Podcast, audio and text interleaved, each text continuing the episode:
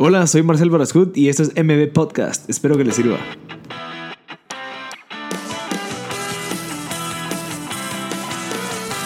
Hola a todos, gracias por sintonizar MB Podcast. Estamos en el episodio número 21 con Dani Marín, eh, también se conoce como Contra. Es una nave guatemalteco que está ahorita pues creciendo en la parte y en la industria musical de Guate.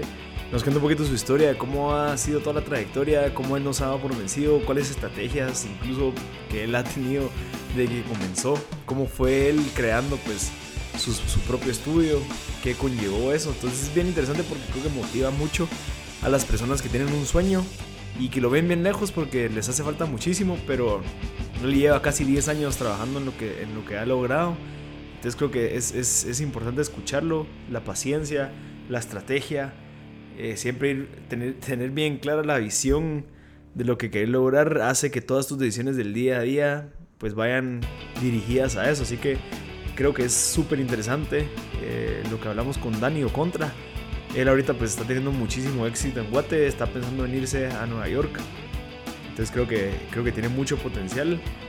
Eh, sus videos de YouTube casi tienen medio millón de views, casi todos. Entonces creo que algo está haciendo bien. Entonces creo que es bueno usarlo como referencia para motivarse, echar punta y seguir adelante. Así que muchas gracias. Eh, de nuevo les pido a todos que por favor si saben de alguien me lo compartan. Eh, nosotros estamos en Instagram, estamos en Facebook e incluso estamos en la radio. Tenemos un nuevo programa que se llama MB Podcast Show todos los martes de 10 y media a 11 y media en Infinita, eh, donde tocamos temas ya un poquito más específicos y lo, y lo desarrollo más eh, yo, eh, sobre lo que yo pienso, sobre lo que yo hago, porque si se dan cuenta en los podcasts, pues yo escucho mucho, ustedes tal vez nunca han logrado escuchar todo cómo yo concluyo con ciertas cosas así, entonces creo que es bueno que yo tenga ese espacio para poder expresarme. Les cuento que ya somos el top podcast en Spotify. Eh, gracias a Dios, o sea, creo que ha sido un buen logro en Guatemala y si no estoy mal en Centroamérica, porque estamos compitiendo con muchos, muchos podcasts bilingües y de otros países, entonces creo que, creo que estamos, y estamos en el número uno de Spotify, estamos en el número dos de iTunes o de la aplicación de podcast de iTunes, entonces creo que algo estamos haciendo bien. Y muchas gracias a todos ustedes que son los que escuchan y que, que no se pierden ningún episodio. Así que muchas gracias y espero que les guste. Y de nuevo, eh, siempre coméntenos, eh, participen en los giveaways en Instagram, más que todo. M Podcast, en Facebook M Podcast. Y también, si dado caso nos quieren escribir, nos pueden escribir a info.mpodcast.net. Muchas gracias a todos por sintonizar M Podcast. Ya estamos grabando, Dani. Eh, si quieres antes, te quiero presentar, Dani. Pues un rapero guatemalteco que la está haciendo. Realmente, eh, una de las preguntas que te quiero hacer realmente es cómo es que, cómo es que haces que un video en YouTube tenga más de casi medio millón de views. O sea, increíble. Yo lo vi y me encantó. O sea, entonces, Dani, presentate, contanos. Pues mira, compadre, respondiendo a la pregunta, no sé por qué es la primera vez que pasa eh, eh, tan rápido. Es un trabajo en equipo. Es la primera vez de que nosotros sacamos un sencillo y, y todo está planificado de esa manera. y, y, el equipo, pues, está conformado por las personas correctas y es el resultado de tantos años de, de, de, cambios y de, de, de, probar distintas cosas y ya estamos como cuajando un cacho. Eh, y pues sí, rapeando, llevo nueve años rapeando. Eh, tengo 24 ahorita y, y sigo buscando la manera de, de hacer que, que, eso funcione. ¿Cómo, ¿Cómo, empezó la pasión por el, el, rap? ¿O cómo empezaste con alguna otra cosa y te fuiste desarrollando? Fíjate que pues, siempre fue la música. O sea, eh, siempre ha sido un interés por la música, el ritmo, las melodías. Desde pequeño le ponía mucha atención a las canciones, a las letras, me las aprendía independientemente de cuál fuera. Y cuando de chavito mi, mi familia me llevaba a la iglesia, me obligaban a ir a la iglesia, entonces yo los obligaba a que nos sentáramos a la par de la banda. Ah, okay. Entonces mi, mi trip era ir a escuchar cómo tocaban y cómo lo hacían y me le quedaba viendo al baterista. Y el trip era el baterista, ese era el que yo, yo, decía, yo quiero poder hacer eso.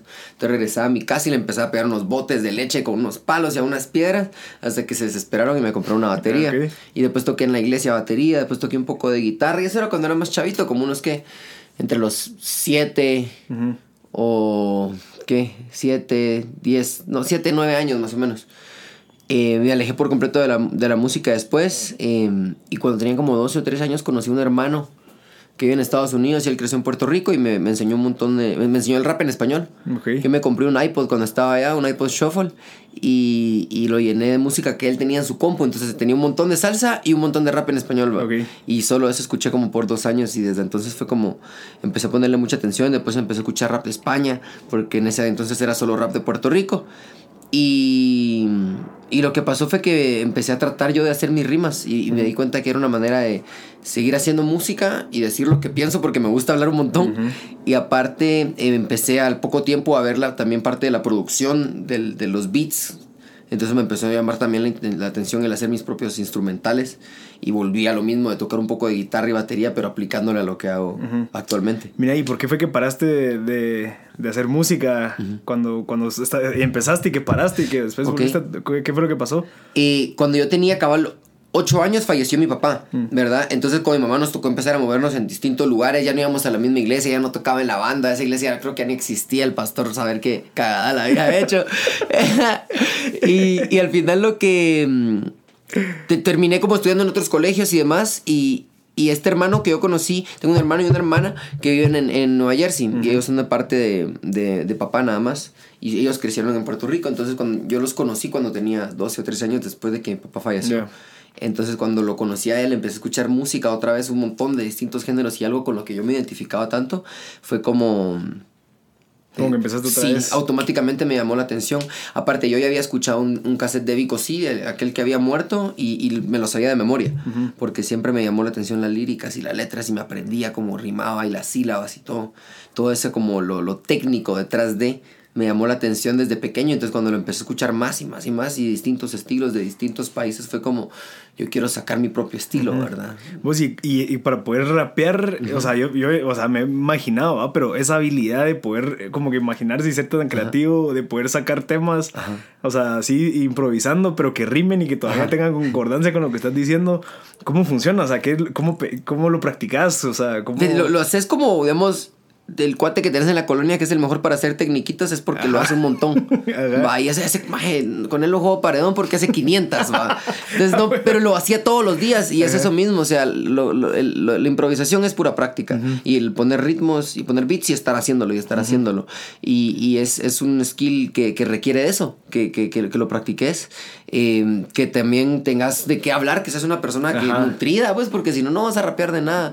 Ya sea en una canción o improvisado, tenés, algo, tenés que tener algo que decir si sos alguien vacío o no. Cabal. ¿Y tus temas tocan algún tema en específico o estás hablando de cualquier cosa o algo que está sucediendo en el momento? Fíjate que cuesta definir de en qué se inspira uno porque viene como de distintos lados siempre. Porque puede, mira, puede que tengas tres canciones de amor, pero que la inspiración haya venido de un lugar completamente distinto. Puede que contes la historia de amor de tus papás, o puedes caer en la cotidiana de que me rompieron el corazón, o puedes contar una historia de amor de, no sé, de, de un amor secreto. Ah, ok.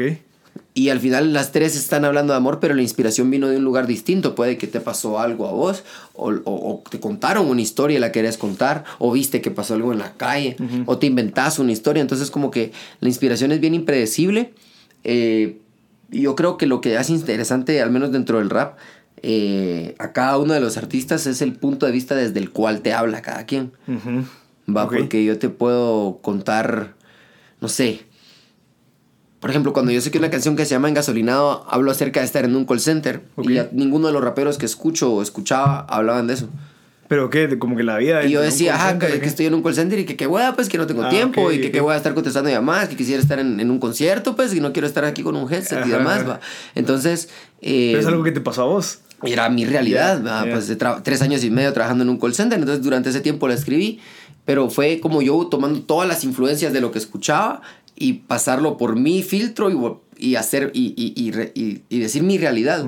Y hay un montón de gente también viviéndole y hace que la gente se identifique y alguien de- lo va a escuchar y, va también a agarrar de más influencias y va a contar algo que también les está pasando, que tal vez yo ni siquiera he pasado por eso y como ese se va haciendo ese ciclo de inspiraciones, por así decirse.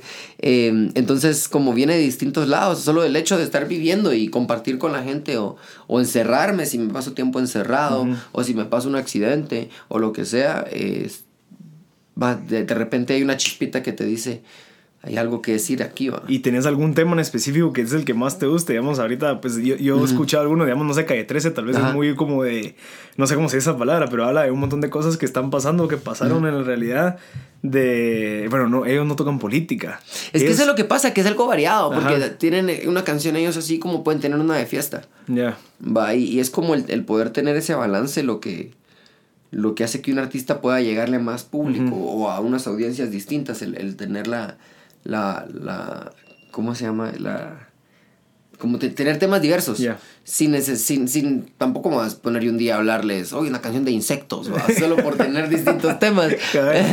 Pero el, el, poder como dar, eh, dar tu opinión acerca de cosas, porque, digamos, yo escuchaba rap de Cuba y rap de España y rap de Venezuela. Entonces, los cubanos te, rapean de una situación política muy distinta a los españoles. porque los españoles en contra de la corona, por ejemplo, y los cubanos en contra de la dictadura. Ajá. Va. Y los venezolanos estaban rapeando de otra cosa, y los mexicanos de otra cosa, y los gringos de otra cosa. Y yo me quedaba como al final lo que tienen en común es que cada quien está contando lo suyo. Cabal. Y lo que suena genuino es porque están contando lo suyo. Va. De lo contrario, no no, no, no trasciende. Hay canciones que pegan y demás, pero no, no, no se quedan en la gente. Yo trato de, de hacer lo mío de corazón y tan real. Es una palabra sobreutilizada en este sentido, sino como más apegado a la realidad. Sí, que, que, la gente que también lo escuche se sienta identificado y que comparta. O sea, porque vamos ahorita tal vez eh, cosas que están pasando en Guatemala lo, lo agarraría más gente chapina y estaría más de acuerdo con lo que estás hablando. Qué interesante. Mira, y si empezaste hace 15 años, 9 años, 9, años. Eh, ¿Con qué empezaste? ¿Cómo empezaste? Eh, ¿Cuál fue tu eh, primer gig? Mira, lo primero que hice, me recuerdo, lo primero que empecé a hacer yo cuando me empecé a interesar en el rap era que escuchaba las canciones que me gustaban mucho y no me, y no me las sabía todas y las escribía. Entonces iba escuchando línea por línea qué decía el rapero y lo escribía. Entonces como que transcribía las canciones de mis raperos favoritos y eso me sirvió un montón a mí a ver métricas, a ver rimas internas, a ver cosas así. ¿Pero vos sabías esa metodología por alguien? No, no, no, eso fue por, mi curiosidad de como cuando, como lo mismo de que regresaba de la iglesia a pegarle los botes. Era como, yo quiero, me gusta tanto la música que quiero aprender este método a mi manera.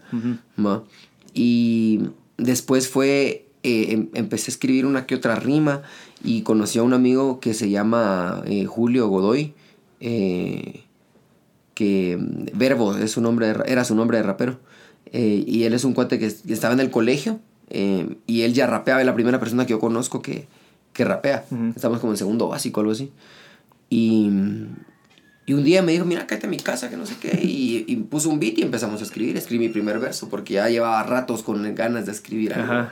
Y ya tenía la facilidad de rimar, entonces no era tan complicado. Ya improvisaba un poquito. Entonces eh, fue mi primera canción. De ahí la, eh, como al a la semana o dos semanas cumpleaños una amiga también de la clase y en su cumpleaños fue mi primer show rapeando de ah, ¿sí? ah, bueno. Y desde entonces fue como me piqué, ya no lo dejé hacer. Y vos siempre fuiste así de que no, me quiero probar y quiero como que validar que realmente soy bueno. No era tanto validar que soy bueno, sino era como quiero hacer música. Ajá. O sea, vos viste la mejor manera y fue, bueno, tengo que hacer algo y demostrarse a la mano Ajá. O sea, tengo, que hacer música porque siempre tuve esa inquietud y encontré una manera de hacerlo que no necesitaba mayor cosa, como decíamos hace un rato, de tu computadora. Ajá. Va, eso era todo. Y, y, las, y las ganas de hacerlo, el sentarte a hacerlo, y eso es lo que pasa con el hip hop como cultura completa, ¿va? los, los b-boys que son los que bailan, y las biggers, el graffiti, los DJs y los MCs, o sea, es algo que, que es una competencia con vos mismo también, va. Y aparte de probarle algo a alguien más, tienes que probarte a vos mismo que puedes hacer las cosas y eso requiere disciplina y constancia y demás, demás elementos. Pero siempre fue esa inquietud de yo, yo, yo quiero hacer música y esto me permite hacer música y decir lo que pienso y etcétera, etcétera. O sea, me, me, me, me incluía muchas cosas dentro de... Qué bueno. Y mira, y ahorita tu plan, ¿cuál es? O sea, ¿cómo vas con... en, qué, ¿En qué etapa estás de la parte de de tu visión que tenés de, de ser rapero? Eh, estamos, pues ya salí el call center, estamos, ya, ya vivimos de la música. Eh, Eso era mi otra pregunta. Ajá, ya estamos, o sea, eh, ya es nuestro trabajo. ahorita la meta, o en, lo que estoy actualmente es en, en, proceso de salir del país. Ya creo que aquí en Guatemala hemos hecho lo, lo, lo, lo que lo que hemos podido hacer hasta el momento, eh, con las oportunidades que hemos tenido. Y aún hay camino por recorrer, pero creemos de que ahorita si, si, si intentamos en uno que otro país podríamos tener buena aceptación. Y el proyecto que estamos trabajando actualmente consideramos que es el correcto para salir a competir allá afuera. ¿Y aquí en Guate crees que ya, ya llegaste al límite? O sea, ya no puedes tanto... O sea, ¿vos, ¿vos crees que tenés demasiado potencial que tal vez aquí en Guate no se puede explotar? Cabal, eso es. Siento que ya topé. Siento que ya son muy pocas cosas las que nos quedan aún por hacer. Eh, ¿Y por qué? O sea, ¿qué es lo que pasa aquí en Guate? ¿Qué es lo que se necesita? Somos pocos. ¿Los raperos o no, la gente? La gente. Somos un país pequeño y, y, y, la realidad es de que la mayoría de la población este, vive en pobreza extrema, ¿verdad? O sea, hay porcentajes altos de pobreza extrema, de nutrición, eh, o sea, esos índices son, son bastante altos y, y, entiendo de que la posición en la que nosotros estamos, o sí nacimos con muchos privilegios dentro de la sociedad guatemalteca. Em, y es algo de lo que pues de lo que he estado aprendiendo mucho últimamente. Entonces yo sé de que por ejemplo sostener una carrera al nivel del que yo como yo me veo en un mm. futuro no es posible por la cantidad de gente que somos. Entonces por ejemplo un artista en países más grandes como Brasil o, o México Estados Unidos solo dentro de tu propio país tenés o sea 50 Guatemalas. Cabal Va. Mira, ¿y cómo funciona la industria de la música? Digamos, yo quiero empezar a hacer música, me quiero quedar en Guate. ¿Cómo, ¿Cómo sé que voy a ser exitoso? O sea, ¿qué es lo que me dis? Pues fíjate que si alguien tuviera esa respuesta, me la pudiera mandar a mi correo. ¿cómo, cómo, me dis, digamos, ah, bueno, decido ya no estar en Guate, no ir a México o a un lugar donde hay más gente, pero ¿por qué? Porque hay más gente que compraría algo. No, yo, yo más que todo porque quiero el reto. Mm. ¿Me entendés? Y aquí en Guatemala ya, ya bastantes personas saben quién soy. Ya es raro que tenga un show para, gente, para público completamente nuevo. Mm. Que nunca me hayan escuchado antes. ¿Va? Entonces siento que necesito ese reto de... de sí. Ajá, vamos, o sea, tenemos que, tenemos que seguir conquistando, no conquistando, sino abarcando más territorio. Qué interesante. Porque de eso se trata, de, de, de ir picando piedra, porque lo hemos hecho ya en, en, el interior del país, hemos ido a apartamentos a tocar y a tocar y a tocar, y ahora ya llegamos y ya tenemos público, ¿entiendes? Y sabemos de que podríamos hacerlo en otros lugares. Y porque ya lo hemos hecho en Guate, entonces no sé cómo decirle a alguien, mira, tu proyecto va a ser exitoso. Lo que sí puedo decirle es, mira, eso es bueno, me gusta la música que haces, si, lo, si lo trabajas bien, si tienes una buena estrategia y un buen equipo con vos y, y, y con, y, y, tratas de meterte a los círculos correctos para conocer a las personas adecuadas que te puedan poner en las situaciones convenientes, eh, puede que funcione, pero en Guate todo es un, una ficha al aire. Cada evento que hacemos es una ficha al aire. Sí, pero ¿y eso es por qué? Porque eh, sabes de que no, no sé, tal vez la parte de la industria de la música aquí en Guatemala no está tan desarrollada o no, los chapines no queremos tanto a los, a los cantantes chapines o qué. Sí, mira, es que hay, sobran razones. Mira, uno es, no hay lugares donde tocar más mm. que bares, por ejemplo. No hay una sala de conciertos, pues, mm. o sea, para, para ir a echar la vuelta y que puedas escuchar un buen toque, tienes que ir a un bar a puro huevo, entonces ya no entran menores. Mm. Vamos, te limitas. Em, hay, hay violencia, tenés que no, tienes que pagar parqueo, o sea, hay muchos elementos que impiden. Ahora, eh, no hay mucha demanda tampoco de parte de la gente por música original. Nosotros hemos ido como encontrando la manera en que la gente en realidad espere nuestra música y la consuma, como decís vos, medio millón, casi medio millón en 3, 4 meses. Es como o sea, si, si, si, si podés... ¿Cómo, ¿Cómo lograste eso? O sea, ¿qué, qué, ¿qué le recomendarías a alguien que va a lanzar un video? Es que nosotros no hicimos nada diferente más que organizarnos. No, y de verdad el video está bien hecho. De lo contrario, solo... O sea, yo vengo haciendo música hace nueve años. Vengo haciendo para mí lo mismo, aprendiendo, profesionalizándolo, invirtiendo más plata. O sea, esto es un trabajo. Y si quiero que sea un trabajo, tengo que tomarlo como tal. O sea, tengo que ser serio al respecto de eso. O sea, desde un principio, tal vez hace nueve años, vos tomaste la decisión de, bueno, vamos a hacer algo bien y voy a empezar bien desde ahorita. Pues fíjate que hace nueve años empecé a rapear. Ajá. Hace unos tres, no sé, como unos cuatro o cinco años dije, voy a tomar esto más en serio. Ah, cuando te saliste del call center. Cuando, cuando, más o menos cuando entré al call center, eh, fue porque me salí de la U y dije, mi familia está estudiando diseño. Y fue así como, miren, estoy haciendo esto y lo puedo hacer, pero esto no me apasiona y, y no, me, no me levanto con ganas de quiero hacer esto. Y sí me, me, levantaba con ganas de hacer música de esa manera. Entonces me dijeron, bueno, pero tienes que trabajar. Entonces me metí a trabajar y trabajaba para poder hacer música y pagar mis toques y, y invertir en la merch y sacar mis discos y todo. O sea, sí estabas haciendo algo, pues, que yo creo que es algo que tal vez la gente tiene que aprender de que, bueno, obvio, quería hacer tu pasión, pero también no solo puedes esperar a que te suceda, sino que tenés que Tuvimos que invertirle, ¿va? Entonces, con, con, con, el DJ eh, y otro productor que trabaja con nosotros, que es Julio Armas, estábamos los tres en un, en un, en un call center, cada quien en uno, y, y fue como, trabajamos para, poder, para hacer música, ajá. era eso. Y, y, al final sí logramos salir, o sea, fue como, llegamos, pero sacamos como cuatro discos o cinco en lo uh -huh. que estuvimos ahí en cuestión de tres años más o menos, unos cuatro o cinco discos, y se cultivó un público, estuvimos trabajando, o sea, para crear un público cercano, una familia que se ha extendido, que se ha expandido, perdón, y, y, y fue un momento en el que, bueno, a mí me, me iban a despedir, vamos, a mí me habían hecho un drug test y fue así como, tenés que limpiarte, que no sé qué, que no fumes, y mi supervisor es mi cuate, mi ex supervisor es mi cuate, y me dijo, ah, tenés un mes para limpiarte, no, y maíz, va. Nada, la banda es de que una semana antes de que me hicieran el otro examen me dijo, mira, al final qué pedo. Yo le dije, mira, compadre, triste, va, la verdad es que no. Eh, y, y cabal ya llevaba yo como unas dos o tres semanas pensando en, en, en que ya no aguantaba, o sea, ya estaba haciendo mal el trabajo ahí. Sí. Ya solo era por ir a hacer, hacerlo. Y, a la, y el, pero era porque la movida de la música ya estaba en algo. Entonces yo tenía yeah. un toque el sábado y habían 300 personas. Y el lunes estoy en Cabal. el call center, man. Y eso me arruinaba la cabeza, te lo juro, era feo, era feo. Sí, eso pasa, eso pasa, que estás tan, tan pendiente, tan ansioso con lo que claro. va y que realmente te apasiona que no puedes parar de pensar en eso. Y regresas a la rutina y ya no sos mataba, productivo. Me mataba eso, te lo juro. Y, y, lo hacía de mala gana porque estaba con ganas de estar en el estudio, Cabal. por ejemplo. Entonces me... y estoy seguro que mucha Mara se siente identificada con eso. Y eso fue lo que pasó con esa canción del call center, Ajá. que eso era lo que yo decía, que no quería estar ahí, que ya no tengo tiempo, que solo es un pequeño receso y que demás. Entonces la gente es como, claro, Ajá. yo estaba ahí, va.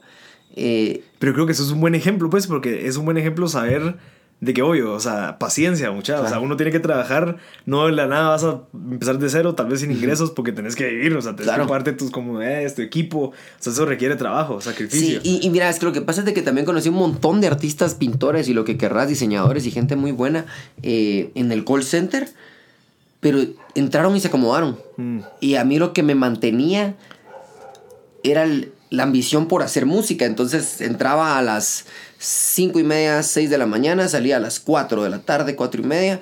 Agarra, era en, en era zona 10, de ahí me iba para San Cristóbal, agarraba todo el tráfico para San Cristóbal porque ahí estaba el estudio, llegaba como a las 5 y media, 6, me quedaba ahí como hasta las 10 y media, 11 y regresaba a mi casa, llegaba tipo 12 a dormir. Y lo mismo y, y era, pero, y no dormía, pero era la onda de hacer el disco, tenemos que terminar el disco y estaba en el call center entre llamadas, escribía, salía y en el carro iba aprendiéndome la letra para ir a grabar. Entonces eso como que el, me, si no hubiera tenido la música durante esa época, me, me vengo abajo. Sí, y porque ese trabajo te, te, drena, pues. Cabal, y te quedas ahí y dices, bueno, ¿qué más hay? paga, Ajá. estoy en un país que no me comprende, entonces...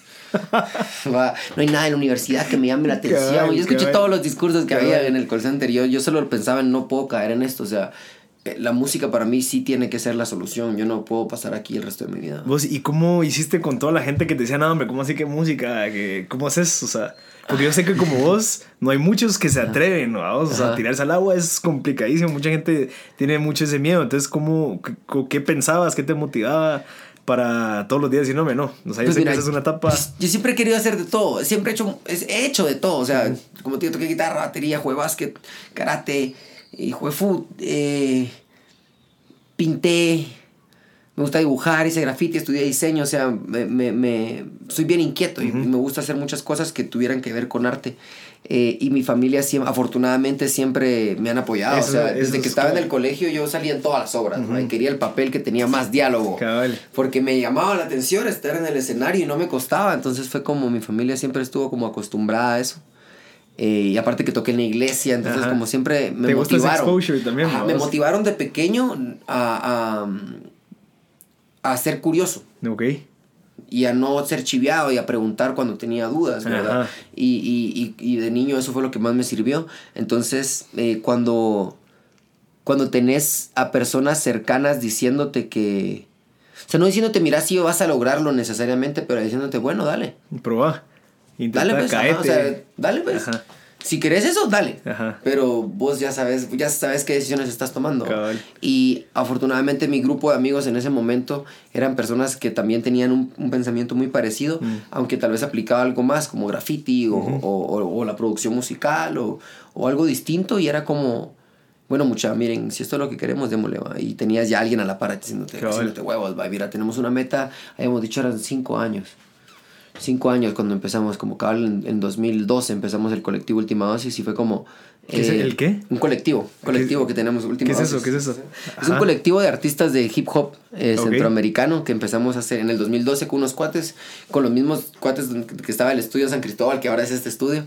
Eh, y hay productores de video, diseñadores gráficos. O sea, un eh, montón de gente crea- creativa se metieron y muchas Y dijimos, una meta. traemos juntos. Ajá. Eh, pero empezó con un núcleo de amigos, que éramos cuatro amigos. eh, que es NDR, Lenin, eh, Sharty, que es el grafitero de los que pintó aquí afuera, Ajá. y el DJ Random. Entre nosotros cuatro fue así como, mucha, tenemos que hacer esto, pues nos gusta esto, y porque otra gente de otros países sí puede. Y podemos rapear, va, ya llevamos, ya llevamos tiempo rapeando con Lenin, va. Y fue como, hagámoslo, y hablamos con los cuates del estudio, que es Titi y, y, y era Julio, y, y Dex, que también estaba en la organización, y después se sumó Rebeca, y fue así como... Y te apuesto que ese grupo trabajando. fue jalando un montón de otra gente que tal vez estaba medio dudosa. ¿vos? O sea, Sí. mucha- si ellos pueden, démosle, o sea, Sí. probemos, o sea, vamos a Eso pasó, fíjate, o sea, que, que digamos, teníamos que 19 años, 18 años cuando, cuando todo esto pasaba. Eh, y mucha gente de nuestra edad también como que dijo, vio, o sea, nos vio desde los inicios, así cuando estábamos en, en el Bad Attitude, en el bar de Zona 1, y nos daban una noche al, al mes y éramos un acto de rap, pues, o sea, era un bar de rock, no tenía nada que ver, nosotros tocábamos cuatro veces a la semana en donde nos metieran, ahí estábamos, y fue así como picamos piedra a lo loco. Cabal. Y nuestros cuates se- fue así como, wow, o sea, sí, lo- sí lo hacen, va. Y ahorita he visto incluso amigos que estuvieron con nosotros en esa época, que ya sea que hayan trabajado con nosotros en algo, o que simplemente llegaban a ver los shows, ahora ellos están rapeando. Mm. ¿Me entendés? Están presentando sus propios discos, están O sea, los haciendo sus líneas de ropa, están, no, tal- o tal vez no necesariamente los inspiramos, pero lo vieron como, este imágenes de mi promo, porque tal vez son cuates de mi promo, como, es- estos cuates, tengo unos, una- unos amigos que tienen una marca que se llama Kraken, y ellos se graduaron conmigo y trabajamos muchas cosas juntos, y no te digo que yo los haya inspirado, pero somos de la misma generación de emprendedores, aunque suene cliché, eh, de, tenemos de la misma edad que, que estamos haciendo nuestro propio business, pues que es- queremos O sea, ver están, cumpliendo, o sea, van a un lugar y están haciendo lo posible por hacer. Queremos ser nuestros jefes, ¿no? Yo creo que, mira, sí los inspiraste porque al final si te vieron a vos validando algo que tal vez ellos estaban curiosos de será que se puede en Guate y veo a Dani ahí echando punta todos los cada cuatro días, obvio Sí. que, que, que me van a ganar, no, sabes que voy a probar. Sí, es que O sea, eso sí es... ese es el rollo. Yo sí le digo a la Mara, probá. O sea, si vos Ajá. crees que es lo correcto, tenés la, la- ya, ya, ya hiciste tu estudio, ya, ya, ya sabes de que vas a pegar la pedrada, dale, va, porque es peor después estar como, ay, tal vez sí lo hubiera logrado, Eso es lo peor. ¿verdad? O, o, o, o esa típica Mara que iba frustrada, así como, ah, sí, esa Mara en realidad no sabe, sí, en mi época, que no sé qué, sí, pero ya pasó tu época, o sea... eh, yo le digo a la Mara que aproveche ahorita y como con eso mismo que decíamos antes del internet, que, o sea, Sí, o sea, está está la internet. puerta ahí, va, o sea, y, no. Y también incluso qué tanto tenés vos de arriesgar, pues, o sea, ¿qué, qué pasa si no lo haces? O sea, bueno, no, no, no, no que no lo haces, sino que te va a tomar un poquito más de Ajá. tiempo, pero ¿qué pasa? Nada. Nada. Solamente no... De regreso, a ver, re- a ver, revisar los planos y Ajá, a ver qué falló. cabal, o sea, no tenés una responsabilidad tan grande ahorita como, no sé, tal vez si tuvieras un hijo, tuvieras una familia que Exacto. mantener. No, y volviendo un poco a lo de, a lo de cómo ser, cómo, cuál es la fórmula para el, como el, el, el éxito, eso es, es, que es lo que no se tiene y es lo que seguimos probando. Ahí hacemos un show y no llegó mucha mara, que hicimos mal, vamos de regreso. Y vamos y vamos y vamos y estamos tratando de encontrar la fórmula. ¿va? Y a pesar de que yo siento que aún no tenemos claro de qué manera explotar al máximo el proyecto que tenemos, eh, o a través de qué medios, eh, lo hemos logrado hacer bastante bien para el tiempo que llevamos y en el país que estamos, porque creo que hemos logrado ponernos eh, en escenarios a la par de bandas eh, locales que ya llevan mucho tiempo y que son re- muy respetadas y nosotros ya estamos ahí, Sí, estás en el IMF. Por ejemplo. Ajá. ¿Verdad? O, o compartiendo escenario con, con Bohemia, o abriéndole a, a bandas internacionales y así, o, o con cualquier otra banda, con el club, o con Viernes, con todas estas bandas de que ya en realidad tienen un movimiento de años, que, ya, que ya están consolidadas, esa es la palabra correcta, bandas consolidadas y respetadas dentro del ámbito local y en público general, porque todos se saben más de alguna canción de ellos, eh, malacates y demás, eh, y nosotros ya estamos ahí. ¿Me entiendes? En esas plataformas. Entonces fue como, y haciendo un género que no se, que no se escuchaba hace mucho y que, y que no tenía espacios y nosotros estamos abriendo esos espacios. Entonces es como, ok, Ya, ya encontramos hasta cierto punto la manera, o ya encontramos la puerta que dejaron abierta.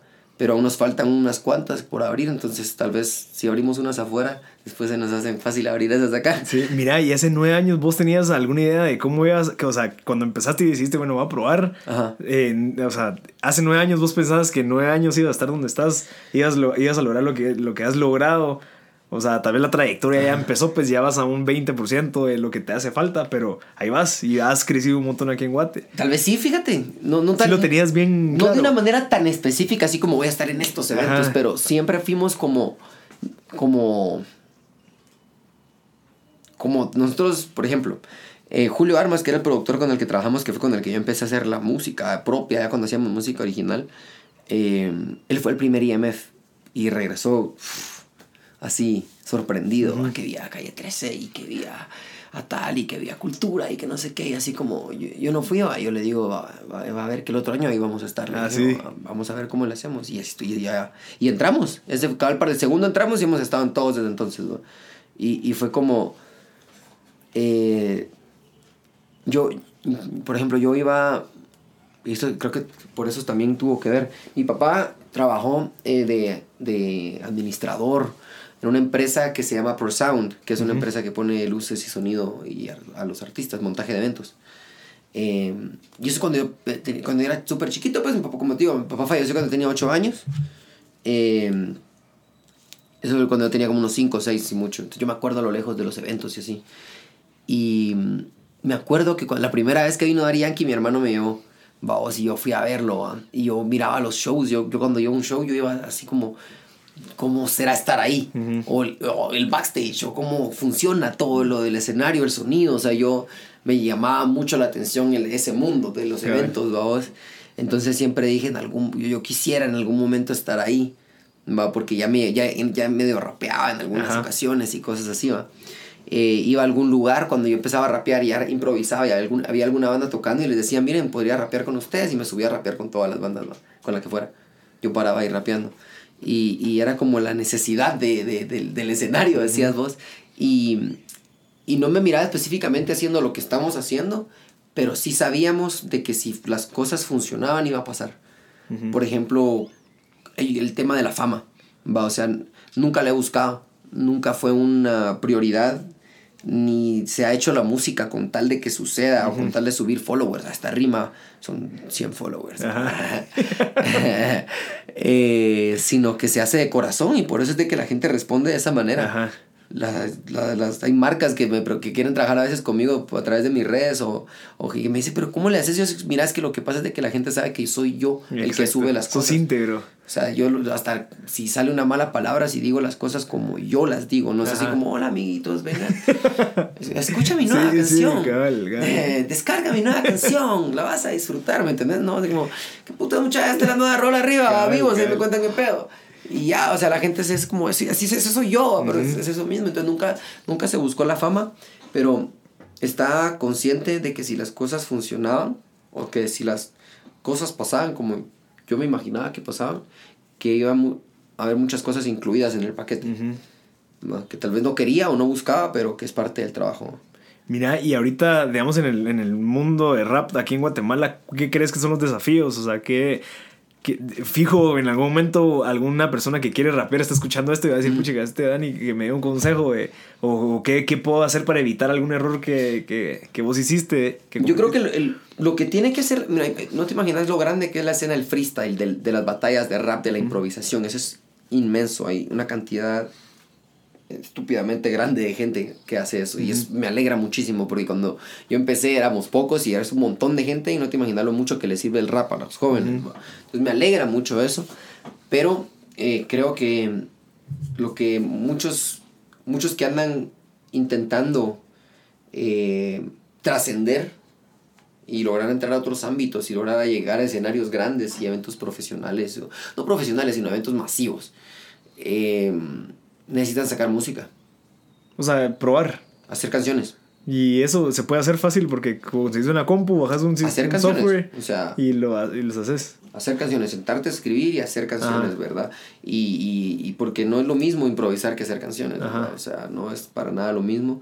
Y yo nosotros lo que hemos logrado hasta el momento ha sido con música, ¿verdad? La improvisación a mí me llevó a un punto en el que me dio confianza en el escenario, me abrió puertas con las batallas de rap y lo que querrás. Y cuando tuve la exposición que yo quise con, las, con, la, con, el, con el freestyle, empecé a hacer canciones. De lleno. Así, adiós a las batallas, hagamos música. ¿va? Entonces agarré toda esa atención de las batallas y, miren, mucha una canción. Esta les gustó, ah, esta les gustó, ah, va. te voy a sacar un disco. Llega el disco, mucha, ah, les gustó, llega un video, mucha. ¿Me entendés? Entonces ya vas como viendo por dónde era la casaca, pero ha sido haciendo música. Empecé hacia, bajando beats de internet y grabando sobre ellos, pero escogía buenos beats. Entonces, eso ya era parte de la onda. Después empecé a hacer mis propias pistas. Conocimos a Jeff, que él es un muy buen productor. Empezamos a producir con él.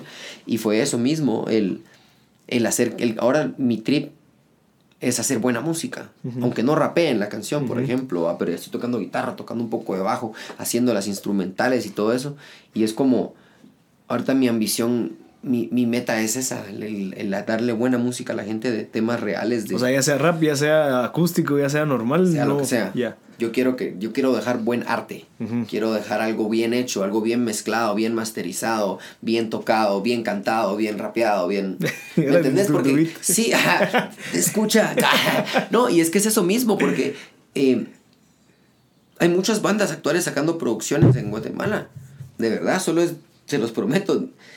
Filoxera es una banda que tiene un sonido buenísimo, o sea, yo sé que si Filoxera fuera a otro país, en Guatemala dirían, ah, son los, son los mejores. Sí, claro. ¿Me entendés? Ajá. Y, y, es eso mismo que yo, yo me comparo con, con las bandas locales y no solo locales sino con los internacionales. Entonces yo compito con ellos. Porque lo, todos estamos o sea, tu, en Spotify. tu nivel tiene que estar subiendo cada vez más porque estás compitiendo claro con, todos. O sea antes era local la casaca era bien local pues y competías con los de acá y lo que querrás. O incluso antes yo mi mentalidad era contra los raperos por así decirse y no por pelear sino porque tenés que estar calculando tu competencia, ¿va? tenés que medirte. Y vos querés ser el mejor, pues. O sea, si, no, si no estás intentando ser el mejor, no lo hagas. Entonces, después llega un punto en el como que, ok, lo que estoy haciendo yo es distinto a lo que están haciendo los demás raperos y esto se parece más a lo que están haciendo las bandas o los escenarios en los que yo estoy, estoy, estoy compartiendo con otras bandas. Entonces mi show tiene que estar a la altura de ellos. y mejor todavía. Y eso hemos tratado de hacer y lo hemos logrado. En ocasiones ah, toca una banda de rock de seis integrantes y nosotros rapeamos con, con Random y, en la torna y, y, Jeff haciéndome las segundas y prendemos más. Y armamos un pit ¿Me entendés? Pero ha sido ese trabajo, ahí ha sido esa, ese público que ya sabe que, bueno, venís al show, venís a disfrutar. Sí, yo vi una foto tuya del IMF que te estaban creo que hasta sacando cargado. Porque estás demasiado así, queda huevo, pero eso, es, eso es bueno. Porque realmente mostrás esa pasión por lo que estás haciendo, pues, y la, la gente que te ve dice, no, este cuate se nota que sí. Es, mi trabajo, o sea, ese, es, esos son mis 90 minutos, va. En la cancha, ahí donde yo tengo que para eso ensayamos, para eso producimos, para eso es que, que hacemos esto, para el show en vivo. Para o sea, vos ese show sí, lo, sí le das el 100%, pues, que, es, lo, que es, un trance, es como, es mi, es mi, es como una desconexión. O sea, en realidad entras en un momento distinto en el cual yo no escucho mi música, vamos, no me gusta escuchar mis canciones. Eh, ¿Pero qué bolas grabas si no lo volvés a escuchar? No, porque estoy trabajando en la siguiente. Ah, ok. Y, y me, me queda como... Cuando lo hago en el show, 45 minutos, una hora, de tirar todas mis canciones seguidas sin hacer nada más que eso y hablar con el público, es como, un, como una experiencia, es como, como, como, que si me hubiera dado una droga. Ajá, o sea, vos te salís de tu, de tu normal por todas las fases mentales en las que escribí esas canciones, porque no las rapeo porque me las sé, sino porque las sentí. Ya estás en un momento de, en el cual ya llevo tanto tiempo rapeando algunas de esas rolas en las que ya es como es tan loco que el público la canta toda. No, y que también no la pensás tanto, ¿verdad? O sea, vos solo lo sacás como, como algo intrínseco que de verdad te lo estás disfrutando. Sí, exactamente. Y es que de eso se trata, de, que la gente lo sienta así. Porque yo les estoy dando toda mi energía para que eh, ellos me la den a mí de regreso. ¿Va? Y, y es, es, algo muy tuanis y la, y, y, y, la gente se va muy contenta de los shows y se va satisfecha. Se van cansados, les quitan el dinero y de eso se trata y eso es lo que yo quiero llevar a otros lugares. Eh, también aquí en el interior del país, o sea, quiero en realidad poder eh, llevar esa buena energía en los shows a, muchos lugares porque la necesito yo constantemente para estar bien conmigo mismo, ese, esa adrenalina del show en vivo y, y quiero poder dejarle ese mensaje a más personas.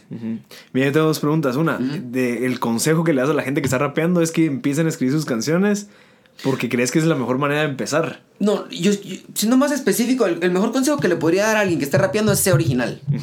Principalmente, ser original. Esta es una época en la que hay muchas corrientes, Entonces, si vas a rapear como aquel o sonar como aquel, mejor escucho aquel. ¿Va? Y si te vas a hacer una moda, va a pasar la moda y pasas vos. Entonces, tienes que tratar de encontrar tu estilo y quién sos vos y qué quieres decir.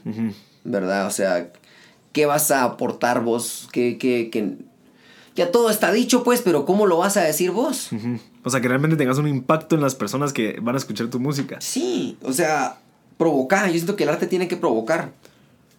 y, y, proponer. Porque ya casi todo está hecho, pues, o sea, como, ¿cómo vas a hacer algo que en realidad proponga y que diga, yo prefiero escucharte a vos que a este, como otro montón de gente que está haciendo lo mismo que vos estás haciendo. Entonces, originalidad sería lo primero y, y, y seriedad, o sea, como no hay una industria en Guatemala, no hay un manual de cómo ser un rapero y vivir de esto. No hay una demanda de raperos tampoco, como por ejemplo en Estados Unidos que salen y salen y entran a la industria y entran y mueren así como salen, como entran, es, van saliendo también, Entonces, creo que es como... Comprometerse. Comprometerse porque aquí no hay una fórmula. Nosotros no la tenemos. ¿Va? Entonces, comprometerte, es decir, todos los, todos los días voy a escribir algo, todas las semanas voy a grabar algo, todos los, voy, a, voy a ver un nuevo documental, voy a, voy a aprender de producción, voy a aprender de mezcla, voy a aprender a cantar, voy a aprender de, de, de, industria musical, voy a leerme un mi libro de industria musical, ¿verdad? ¿Por qué no? ¿Cómo funciona esto? ¿De tu manager? ¿Cómo funcionan mis derechos de autor? ¿Verdad? O sea, si quieres vivir de esto, ¿va? Tengo que investigar, mira, y de los de, o sea, para vos, ¿qué ha sido lo más difícil? Realmente, o sea, las finanzas. Las finanzas, pero que la parte de, de, recibir dinero o manejarlo. Ah, recibirlo me gusta. Manejarlo. Manejarlo. Sí, soy malísimo para eso. Ah, bueno, pero en, tu caso. En mi caso, o, sea, eso es lo que más me ha costado a mí, el ah, aprenderlo. O sea, me, me, cuesta cobrar, dar una. ¿Cuánto cobras por show? Me, llama esta persona y me da el precio. No me gusta eso. El, el, siempre me ha costado y es parte de lo que estoy yo aprendiendo ahorita. Em, ¿Pero qué te basas vos para establecer ese precio? Ahora ya, después de que tengo este equipo conformado, que te digo, ya hicimos números, cuántos gastamos, cuánto, cuánto pasamos de tiempo en el estudio, cuánto es de gas, cuánto es de cuánto porcentaje querés de ganancia, etcétera, etcétera. Y hacemos todos esos análisis, pero hasta ahora lo hicimos, la por, lo hicimos por primera vez hace como cuatro meses. Eso. O sea, ya. Yo llevo cinco años, así ya tocando. Ajá. ¿Me entendés? Y fue así como, imagínate todo este tiempo haciéndolo de manera informal. Si hace cinco años viene alguien y nos dice, mira, mucha papá, papá, estuviéramos en otra plataforma. Pero como digo, estás en un país en el que no pasa, ni siquiera hay educación musical en el colegio, pues, en las escuelas y demás. Entonces, no hay manera de uno saberlo, más que haciéndolo, vos. Y, y afortunadamente me hice amigo de muchas de estas personas e integrantes de estas bandas que mencioné también que ya, ya están dentro de la escena, ya viven y viven bien de esto. Y lo que más me ha servido es verlos trabajar, verlos cómo se desenvuelven en el escenario y con los medios, así como los consejos que me han dado. O sea, vos si vas con una actitud humilde, mucha, ayúdeme porque yo estoy empezando, por favor. Bro, yo, yo, yo, soy, un, yo soy un estudiante de todas las personas. Eso es, tenés que, tenés que tener una mente de estudiante siempre que haya alguien que sepa algo que vos no sabes, aunque sea más pequeño que vos. pero y esa tu metodología de pensar porque me gusta, porque eh, de esto, lo que me estás diciendo y también de la parte de estudiar a tus demás, a la gente y toda la, todos los procesos que vos llevas para llevar, o sea, donde has llegado. Todo ese pensamiento vos lo tuviste desde chiquito, lo fuiste aprendiendo, alguien te lo dijo. Es, es esa misma curiosidad, fíjate que eh, cuando habíamos estaba, vivo mi papá todavía vivíamos en un condominio y vivían otros hermanos míos en otras casas, pero el condominio aún lo estaban construyendo. Y mi mamá toda la vida ah, vende comida y almuerzos y así. Incluso vende panitos con frijoles ahí por si querés licuados, chocobananos y todo. Eh, pero en el condominio ella vendía almuerzos y cenas. Entonces albañiles, arquitectos, ingenieros llegaban a comer ahí. Y había un ingeniero que llegaba siempre a cenar y llegaba solo. Y era súper interesante, sabía muchas cosas. Entonces cuando él llegaba a comer yo me sentaba a la par y le preguntaba de todo. Y yo, ¿y por qué? ¿Y por qué? Y tenía una paciencia el señor. Y un día, mi, mamá le, mi mamá me dijo, Dani, deja al señor tranquilo. Le dijo, creo que el ingeniero McDonald, creo que le pidió él. Eh, deja al ingeniero tranquilo. Y le dice, no, no, no, no le diga eso, porque la gente que pregunta son los que más saben, le dijo. Y eso me marcó a mí de chavito, fue así como fijo, o sea. Y desde entonces soy así de curioso en muchas cosas. Y, y, y ese pensamiento de, de tratar de seguirle aprendiendo es, es por eso mismo, porque yo reconozco que hemos lo conseguido cosas, hemos logrado cosas, hemos recorrido un camino, pero no lo sabemos todo. Entonces, eh, yo cuando me siento a platicar con el Canche Zarco del club, o con, con Básico 3, que es uno de mis mentores, con DJ Freddy B, que es uno de mis mentores también, eh, es para aprender. Va, es, es, como- es- es- mi cátedra de la universidad. Cabal, Va, cabal. vos es alguien que ya se graduó de lo Ajá. que yo estoy haciendo, ya sacaron su maestría, porque ya llevan 15 años haciéndolo, va. Y eso creo que no mucha gente lo entiende, fíjate, porque yo me he sentado a hablar con muchas personas y los ves que eso, ellos son los que andan hablando, andan hablando, andan hablando y vos como que, bueno, yo tengo un montón de cosas que te interesarían saber, Claro. pero si, si pararas de hablar y te dedicaras a escuchar realmente... Podrías aprender. Ajá. Y Exacto. eso es, es importantísimo porque imagínate, va, vos lo llevas haciendo nueve años. Imagínate multiplicar eso por todas las veces que, que has hablado con alguien, todo lo que has absorbido durante esos nueve años. Sí. O sea, es, es increíble todo ese conocimiento que uno agarra de cualquier persona. Bueno, Sí. más que todo si estás enfocado en alguien que sabe lo que vos Claro, sabes. sí, cuando estamos, como te digo, afortunadamente mis amigos de, de- todos los integrantes, porque del guitarrista y que del bajista y que de repente me lo encontraba en algún lugar y toca con otra banda o que hicimos algún proyecto juntos y, y, y sí, sí, al final era como, le, le aprendo mucho más. Cabal. Por ejemplo, algo que me gusta mucho hacer es, si hay un rapero que me gusta su música, miro sus entrevistas. Mm. Incluso hay raperos que no me gusta su música y veo sus entrevistas porque les aprendes mucho de, De cómo no ser también. de cómo no ser, no solo eso, sino de cosas de la industria, Ajá. de un contrato malo que firmaron, de, no sé, cómo manejaron un problema de un pago de regalías de un disco, o sea, ¿me entendés? O sea, cosas de que no vas a aprender necesariamente en una canción. ¿Cómo puedes aprender más de eso, verdad? ¿Cómo te empapas más de tu cultura? Eh, También vi muchos documentales de hip hop, de la historia del hip hop, de, de rap, de, de demasiados documentales acerca, acerca de la cultura hip hop, porque pienso, soy de la mentalidad de que tengo que saber y conocer la cultura de la que yo quiero y formo Sí, parte. ¿no? Y que querés innovar y que querés disruptir. Claro. Ajá. Si no voy, o sea, ¿cómo voy a proponer algo nuevo si no sé qué se ha hecho? cabal. Entonces yo a veces veo cosas de que se discuten en redes algunos raperos de acá o de la región o tendencias que empiezan a entrar al rap de nuestra región y yo digo, esto se parece mucho a lo que pasó en tal época con estos majes. Cabal. O esto que me está pasando a mí incluso se parece mucho a lo que contó este rapero en este podcast, eh, que fue una experiencia con un manager, por ejemplo. Y así como, wow, eso me pasó a mí con un manager. Cabal. ¿Me Cabal. cachas? Ya no lo volvés a hacer y lo Ya recomendás no. para que la gente no lo haga. Ah, o tratás vos de ver de qué manera lográs transmitir ese conocimiento a las personas cercanas, ¿va? Para decirles, mira, mucha, probemos hacerlo así, hagámoslo así, ¿va? Sabes de que tenés mucha similitud con el. eh, bueno, no sé si sabes quién es Arturo Castro. Es un actor de Guate que está en los estados. No, creo bueno, que no. yo, yo lo entrevisté cabal en el episodio 20 Ujú. y él ahorita salió en Narcos en la serie de Netflix y ha tenido un montón. O sea, está, está teniendo un Rex. éxito y de Guate. O sea, es es súper. o sea, vos le hablas y es increíble. Qué pelada. Y cabal, siento que hay mucha similitud con lo que vos decís de que tus papás, o sea, tu familia, sí realmente te apoyaba y te decían, no me probá. Sí. Caete, pero ya no te lo vas a caer, va. O sea, aprende, pero, pero quiero que vos lo aprendas. Y él decía lo mismo, ya.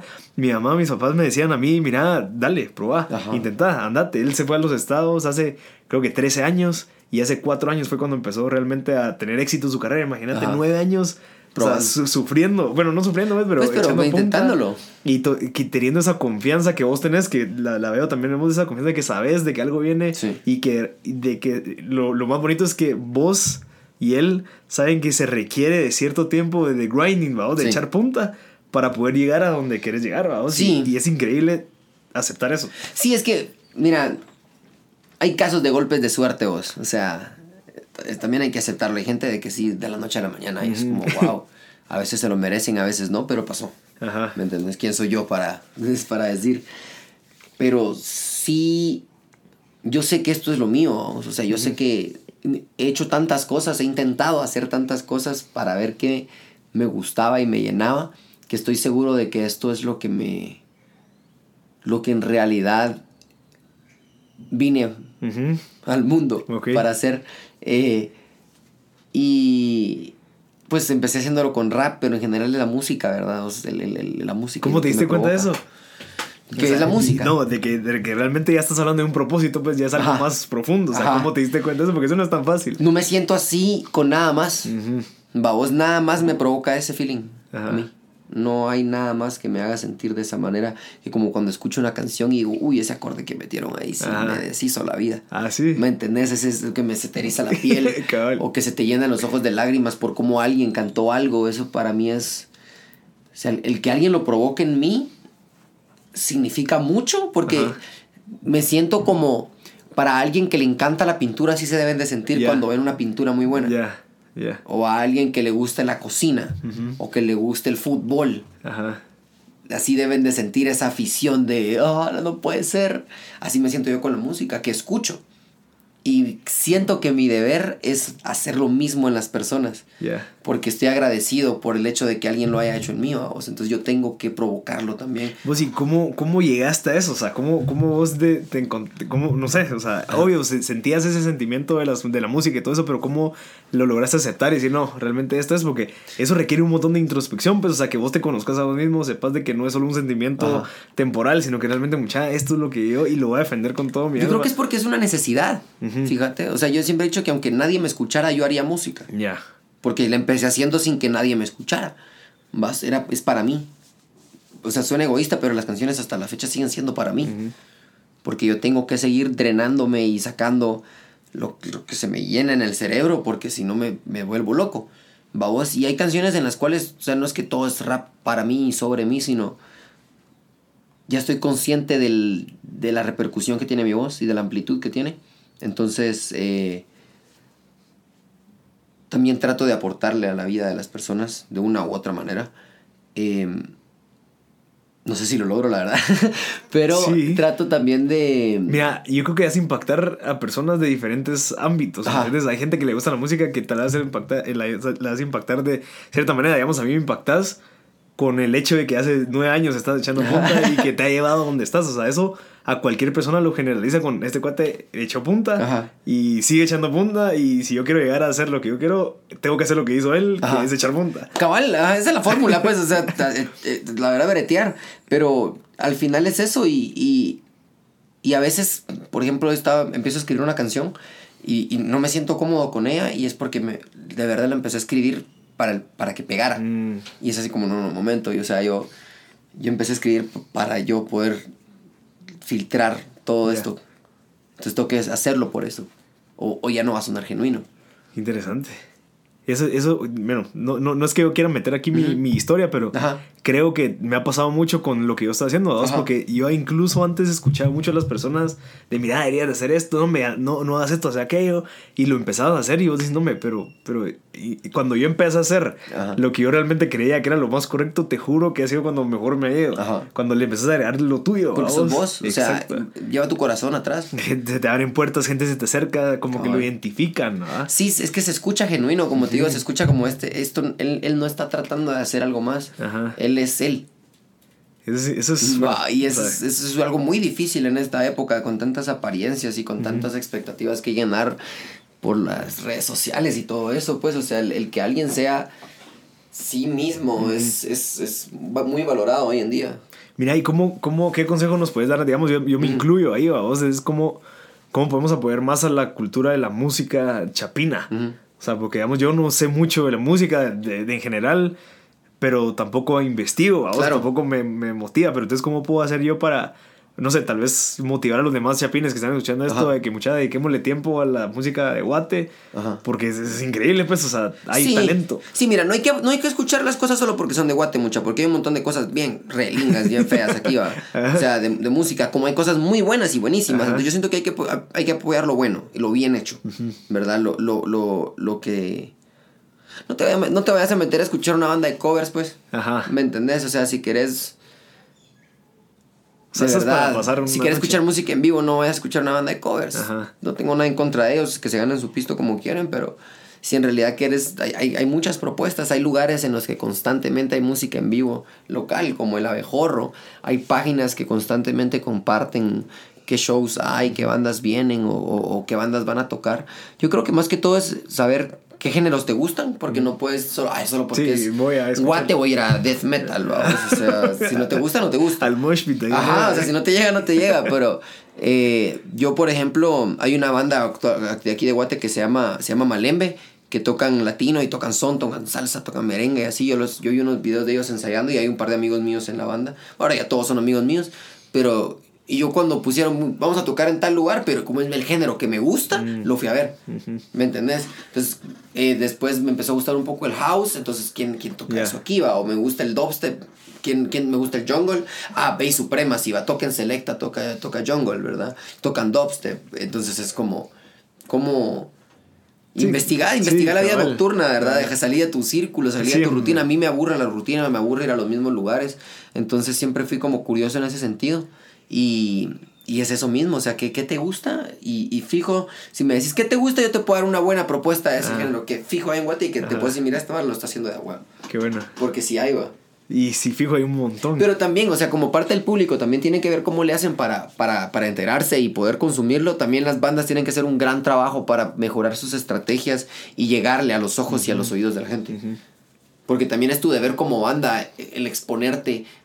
Si es, si es esa tu, tu, tu, tu intención. pues, ¿va? al final sí. Porque hay gente que no le gusta, pues hay gente que no, que underground y para acá, que es Sí. pedo. ¿va? Pero si es esa de verdad tu ambición o tu, tu, tu, tu meta, pues también es tu deber ver de qué, de qué manera logras ponerte ahí donde la gente está viendo, donde está- están escuchando. Ah, sí, bueno. porque si todos tienen tu visión de querer impactar, a- tienen que hacer lo posible porque la gente lo escuche. Pues, Claro, la gente no va a llegar a tu casa, mira, ya tienes canción nueva. Y sí que va a impactar. O sea, mira, ¿será que tienes una canción ahora que me guste? No, vos tenés que estar sacando y haciendo las cosas y de repente una le pega a alguien. Mira, bro, escucha esta onda.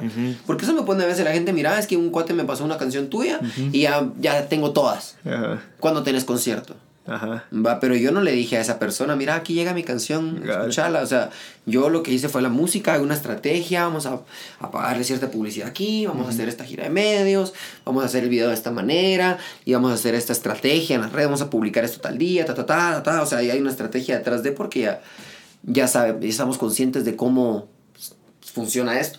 Yo creo que lo que veo en vos es de que vos no solo tenés talento en la parte artística, sino que también sos, o sea, pilas pues para desarrollar negocios, o saber cómo te mueves de la parte de mercadeo, la parte de, de todo lo que me estás diciendo ahorita, no, no cualquiera lo sabe. Es ese mismo equipo que te digo yo que se ha formado, que eh, Titi y, y- y su novia Chris, que tienen esta productora Orbital, que hicieron, Mm. hicieron mi primer video, que es de noche y de día, y el último, que es el de Déjate llevar, Ajá. y mañana que sale desde acá también lo hicieron ellos. ¿Mañana Y- sale? Mañana sale. Ah, el video. El video Ah, y el nuevo sencillo. ah. Entonces estamos eh, con ellos trabajando desde hace mucho tiempo. Con él, eh, con Titi hicimos la marca Contra desde un principio, ¿verdad? En, su ca- en la casa de él estaba el estudio antes en San Cristóbal. Y, y con él eh, hemos ido aprendiendo ambos, creciendo juntos, porque ten- lo teníamos la misma edad cuando empezamos, aquel es uno o dos años más viejo que yo.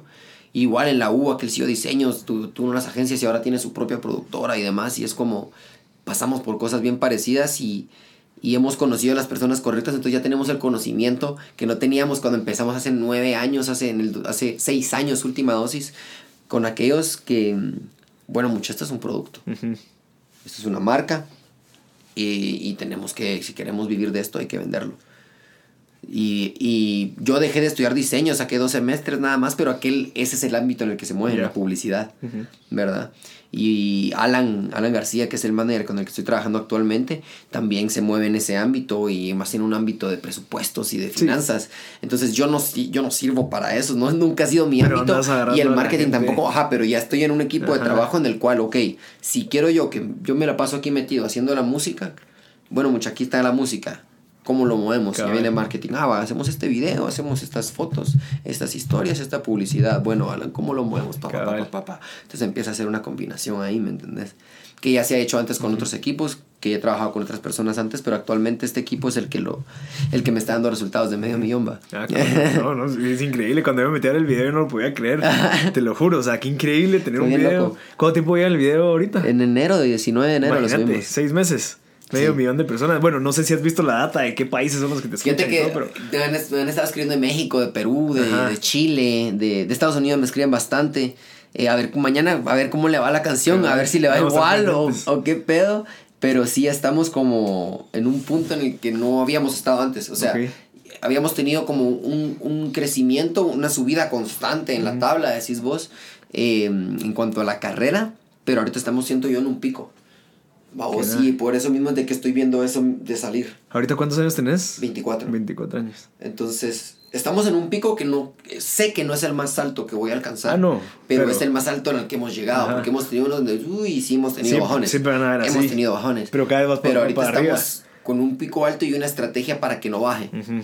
Vamos, entonces vienen sencillos, viene otro sencillo en un mes, viene el álbum en dos meses, viene gira en septiembre, octubre, quiero que sea gira afuera, en noviembre, diciembre quiero regresar a Guate, o sea, quiero en realidad eh, dar pasos más grandes, ¿va? Y, y es también ese mismo equipo el que me está permitiendo soñar así de grande porque se ve más posible que antes que nosotros cuatro aquí en el estudio. Bueno, muchachos, ¿qué hacemos? No hay pisto, no hay estrategia, no hay material, no hay fotos, no hay video, no hay nada. ¿Cómo, cómo generamos? no? Pues, ¿y cómo pasaste de ese punto al otro?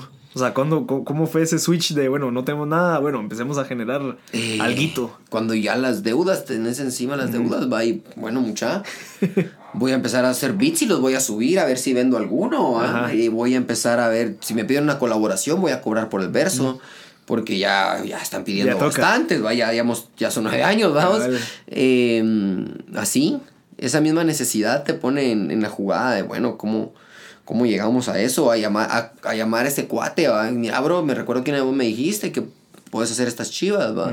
O mira, quiero hacer una canción con vos, mira, te apuntas a hacer un video, hagamos algo, armemos un evento en tu lugar, bro, con tu banda o qué sé yo. Mira, y sigues para ir terminando, ¿cómo es un día normal tuyo? O sea, ¿cómo, cómo te organizas? ¿Qué lo ¿Cuáles son tus Eh, prioridades? Depende, varía mucho, ¿no? Mis días como no, no, no todos son iguales, pero por lo regular eh, me despierto tipo 9, 10, porque me duermo tipo 3 A la- o 2. que eso es más artístico en la noche. Ajá, sí. entonces Ah. me despierto en las mañanas, eh, ordeno un cacho el cuarto, me arreglo y toda la onda y me, me vengo para el estudio. Vamos, me quedo como aquí a la par, antes me vengo para el estudio y de una vez lo que trato de hacer cuando me despierto es escribir. Porque cuando en la mañana soy un poco más fluido que ya más tarde.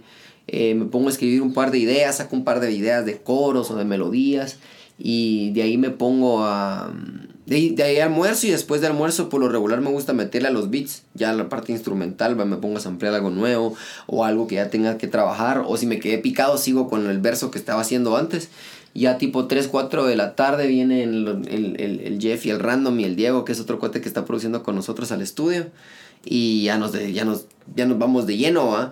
A veces en las noches, bueno, en las tardes o en las noches tenemos reuniones ya así como una o dos veces a la semana que ya son así las del equipo. equipo que no, que no estaban antes y por eso no estaban esos resultados, ¿va? Y, y también un poco de...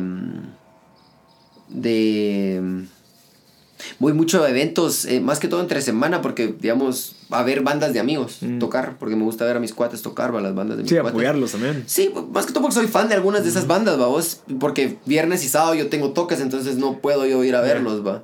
Entonces trato de hacer eso. Y eso, eso, en eso se pasa más que todo mi semana, y a menos de que ya son esas semanas de que a veces es, es gira, o son tres Sí. toques en una semana, o cuatro, entonces jueves, viernes, sábado y domingo hay show, va. Entonces vas de Shela para Antigua, y de ahí a la capital, y de ahí vas a Chimal, va, vos, y así como bueno. Sí, no, no es como que vas a poder hacer eso. Mira, y cuando has tenido algún problema Ajá. de creatividad en algún momento y qué has hecho como para sobresalir, digamos que, que te has quedado parado y dices, no, no puedo escribir ahorita letras y necesito escribir, ¿qué, ¿cuál es tu metodología de creatividad? ¿Qué es lo que haces? Sufro mucho de eso, la Sí. verdad. Acabo de salir de uno, estoy empezando a escribir ¿Pero hace qué es lo como que dos pasa? días. Mira, a mí lo que me pasa últimamente es que como yo estoy haciendo la mayoría de las pistas también, hago la pista y ya tengo todas mis ideas puestas ahí. O sea, si alguien me da una instrumental, es como, oh, tengo muchas cosas por aportarle. Ok. Pero si ya la hice yo toda, es como ya no sé qué más meterle, porque ya la idea de la letra puede ir metida en un piano ahí, por ejemplo. Pero eh, me pasa por eso mismo, pero es, es disciplina, fíjate vos, porque la manera en que yo salgo de eso es sentándome y no, ni verga, tengo que hacerlo. Va. Que no va a ir de aquí y- hasta y- que- Ajá, y saco dos, tres líneas y bueno, Ya. el otro día, no, tengo que, y Ajá. voy de nuevo y tengo que tal vez leer un libro nuevo, miro una película, escucho un álbum de otra cosa distinta, me trato de nutrir de una Sí. referencia distinta que me saque de lo que estoy, agarro una ruta diferente para venir a Mm. mi casa. Interesante. Va, vos eh, trato de. No sé, dormir de otro. Poner las calmas, las Al almohadas de otro lado. Ajá, o sea, algo. Cambiar algo para que provoque algo en Sí, mí y llega esa chispita de uy, una frase. idea. Entonces ya escribo esa frase en mi celular, va, llego a la casa y ah, aquí nos vamos. Que ¿no? nada. Mira, ¿y alguna persona que vos le, le debas el éxito, que creas que, mira, si no hubiera sido por esa persona, eh, o algo, pues, ¿qué crees que es? Eh, Hay, hay cantidad de personas, mi mamá definitivamente, ¿va? o sea, mi mamá es la persona que más cree en mí, o sea, que hasta la fecha, puede que yo tenga un mes difícil de plata y es así como, no, pero tranquilo, Vos pues, o sea.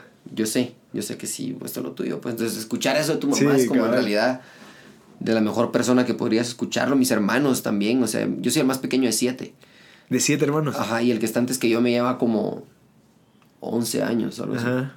¿Me entendés? Entonces, eh, mis, cuando, después de que falleció mi papá y me quedé solo con mi mamá, mis hermanos fueron como súper importantes en mi vida y lo son hasta la fecha. O sea, ellos, eh, gracias a ellos hago mucho de lo que puedo lograr hacer hoy en día. Eh, y mis amigos, el equipo de trabajo que tengo actualmente, va Random, Jeff, Titi, eh, Julio, eh, toda la gente que, que Lenin, Sharty, Saki, eh, Rebeca, Logi, toda la gente que es formado parte o forma parte actualmente de Última Dosis, que están actualmente aún trabajando conmigo porque todo empezó de ese sueño loco que, que tuve yo de querer rapear y de contagiar a mis cuates de miren mucha hagamos esto y pa, pa, pa, y hasta la fecha ya hay propuestas, ya hay contratos en la mesa con estos mismos cuates con los que empezamos a, a decir, tal vez en cinco años ya lo podemos hacer. Ahora estamos los mismos cuates sentados en una mesa. Bueno, muchas, ¿será que aceptamos este contrato? Cabal. ¿Será que firmamos este porcentaje? Y es así como Ya decisiones, qué bonito. de, de adulto, vamos. Entonces, eso, eso es como, Qué bonito. qué bonito poder hacerlo con la Ajá. misma gente con la que empezamos. Cabal, cabal, mira. Y bueno, si quieres para ir cerrando, eh, ¿qué, Fresh, ¿qué le dale. recomiendas a un emprendedor? O sea, Ajá. ya sea que, que quiera hacer un, un negocio, que quiera irse de viaje, que quiera dedicarse a cantar, ¿qué le recomendás que crees que te hubiera servido a vos? Que, que te hubiera gustado que te hubieran dicho cuando vos estás en ese limbo de, bueno, ¿qué hago? ¿Me meto a trabajar porque es lo que me están pidiendo? ¿O me tiro a cumplir mis sueños y Ahorrar. agua? Ahorrar Ahorrar. plata. Sí. ¿Y si no tienes plata?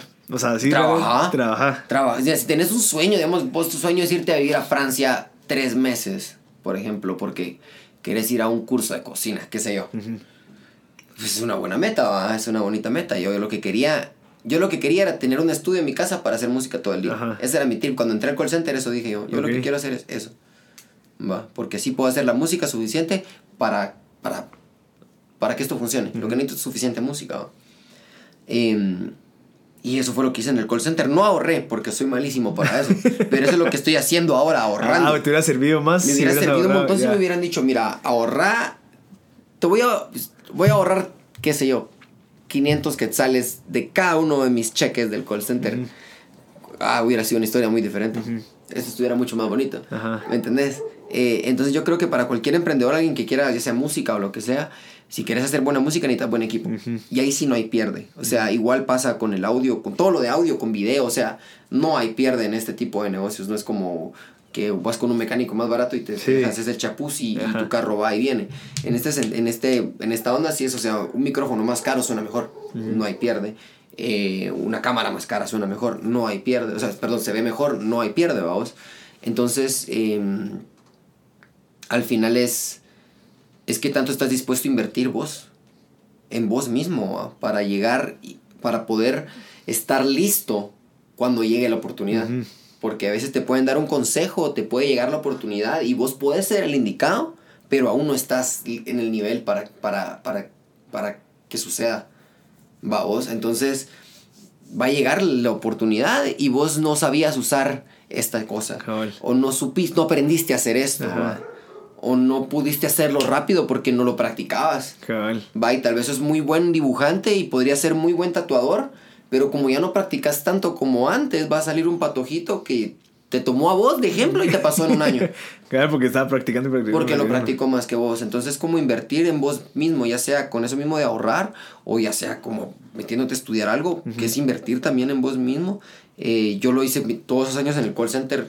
Fue un desgaste, pero lo invertí en hacer la música, en hacer los discos. Es en- que vos sabías. en yo creo viajar. que es clave eso, que vos sabías a dónde ibas. Yo sabía que quería. Ajá. Yo sabía es, que eso es súper importante. Si no sabes a dónde vas, todas las decisiones que vos tomas día a día no te están llevando a nada. Exacto, exacto. Por ejemplo, mi novia, ella, ella sabía lo que quería hacer y, y cuando yo la conocí, ella estaba en el proceso de empezar a hacer sus, sus videoblogs y hacer su canal de YouTube y me contaba que quería hacerlo. Pero no lo hacía todavía. Y yo vi cuando empezó ella a hacerlo y ahora vive de eso. Ah, ok. Pero yo también estuve presente que cuando la despidieron de un trabajo en el que pasó mucho tiempo, agarró el dinero y ella invirtió en una cámara, invirtió en una computadora.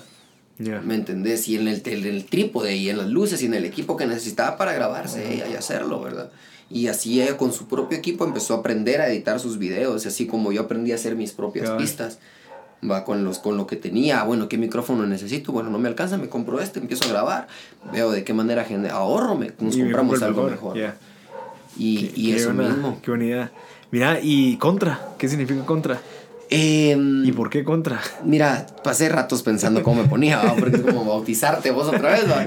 Eh, y siempre he sido bastante inconforme con lo que me dicen, o sea, como que siempre me cuestiono, como te digo, de pequeño, ¿y por qué? ¿Y por qué? Ajá. ¿Y por qué? va? Entonces, no me quedo con lo que me dicen y estoy en contra de, de, de- de cualquier expectativa que tienen de mí. Porque, digamos, yo sé que si le digo a alguien que no me conoce, porque eso me pasaba más antes, mira, ¿y ¿qué haces vos? Porque ay, yo, yo rapeo, soy Ajá. alguien de Guatemala que rapea. Primero, primero que pensaban era que yo hacía reggaetón, ¿va? Ajá. Y no tengo nada en contra del reggaetón, pero no hago reggaetón. Y, y me, me encargaba de que mi música fuera en contra de lo que esperaban escuchar y también yo ir en contra de, de, la- de las corrientes, de, de, de, de cómo, de cómo nos dicen que es lo cotidiano hacer las cosas. Por eso mismo es de que buscamos nuestras maneras alternativas de sacar nuestra música, de sacar nuestra merch, de hacer nuestros eventos y no acoplarnos a la normativa de cómo todas las bandas se presentan aquí. Ya. ¿Cómo lo hacemos diferente nosotros, va? ¿Cómo hacemos diferente nuestra convivencia con la gente? ¿Cómo hacemos eventos diferentes? ¿Cómo...? Eso mismo. Eh, cabal ayer estaba hablando con unos cuates de que no sé si... tú- Después creo que un par de proyectos más voy a sacar con el nombre Country. Después va a ser así como, ok. ¿Qué? ¿Otro? Dani Marín. Sí, es como una... No, no es una etapa, pero es como... Ah, ya, ya superaste esa parte y querés hacer otra. Es como... Ah, es contra, es como bien... Alguien... Una, una etapa de mi vida que en la cual aún estoy, Ajá. pero que estoy consciente que no siempre voy Ya. a querer verme así. Ya. Y sí tengo ganas de en algún momento sacar un álbum bajo mi nombre, Dani Marín, y, y que sea algo completamente distinto a lo que he hecho. Tal vez solo pues, toco la guitarra todo el disco, por decirte Ajá, algo, ahí no sé, o es de salsa y yo solo estoy tocando las congas. Y es el álbum de Dani Marín, no sé. No, pero qué bueno que tengas, o sea, me, me gusta que trates de siempre pensar diferente, ¿va? o sea, siempre te das como que, bueno, no, eso es lo que... Hay que o sea. Que es lo que, es lo que vos que es lo que hablábamos hace como 15 minutos Ajá. tal vez, de que, de que realmente lo que uno realmente quiere representar tiene que ir dentro de, o sea, tiene que salir dentro de lo que uno realmente es. Sí. Y eso de que vos no querrás hacer lo que todos hacen porque sentís... O lo que esperan de mí. Ajá. Porque ¿Verdad? sabes de que, de que, que chafa, ¿ah? Pues, miren, digamos, ahorita que salga este nuevo álbum van a ver un montón de canciones y cosas que, o, o cosas que intentamos hacer que no, no, no van con nada de lo que he hecho antes. Ujú. Pero yo siento que si no estuviera yo haciendo cosas nuevas y si estuviera todavía haciendo las cosas que, que, que ya hicimos, mm, por gusto lo estuviera haciendo. No hay un avance, no hay una evolución y como artista y como humano tengo que cambiar conforme avanza el tiempo. Buenísimo, Dani. No, gracias. Dijo que, que, que este, esta hora que hablamos estuvo buenísima. Eh, excelente saber tu historia porque me, me intriga. Me, me- bueno, hice lo posible por grabar antes de que te fueras de viaje porque sabía que te ibas a ir o sea, Sí. de guate. Porque yo sé que vas a tener éxito, o sea, definitivamente. Y qué bonito saber de que, de que me diste tiempo para saber cómo eras antes y un después, tal vez cuando regreses. Fijo que sí. Hablar, hablar otra vez y que me contes toda No, la y- historia. Y, también yo felicitarte a vos, te lo juro. Yo soy súper fan de los podcasts. Yo escucho un montón y por eso fue que me apunté un montón porque me llega el rollo. Y, y siempre he querido hacer uno y, y vos tan cabal lo mencionaste. eh, de, y es otro consejo que se le puede dar a la gente. La diferencia eh, es hacerlo. Ujú. Va, vos y nosotros incluso tenemos aquí equipo para grabar voces y demás y nunca lo hemos hecho. Y vos así como aquí caigo mis chivas, pa, lo conecto y órale, vámonos. Y eso, eso es lo que se necesita, va. El dar el paso y el decir, bueno, ya lo estoy haciendo, va. Puede que esté mal, puede que esté bien, puede que aprenda, puede que no, pero ya lo estoy haciendo, va. Y Te- de te aquí salís ya de vas la- para adelante. Y te salís de la, de la incomodidad de querer saber si Ya perdiste el miedo. Ajá, ¿qué, vas a- qué hubiera pasado si lo hubiera hecho? ¿Qué Ajá, voy a- Una vez, una vez es el miedo. La gente me pregunta antes de un show, ¿te pones nervioso? Y yo les digo, sí, hasta que empiezo a rapear. Cabal.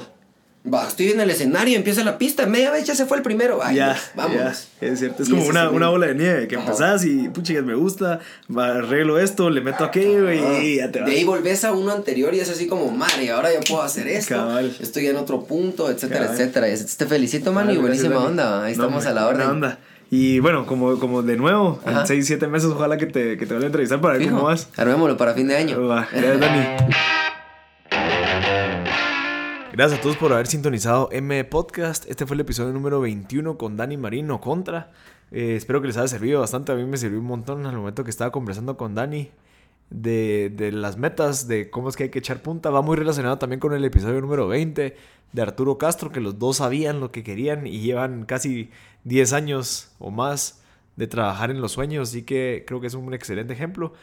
Eh, de nuevo, muchas gracias por sintonizar en el podcast y espero que les siga sirviendo. Y si saben de alguien que le pueda servir, pues por favor compartir. Así que muchas gracias y de nuevo, por favor, síganos en Instagram, Facebook como M Podcast.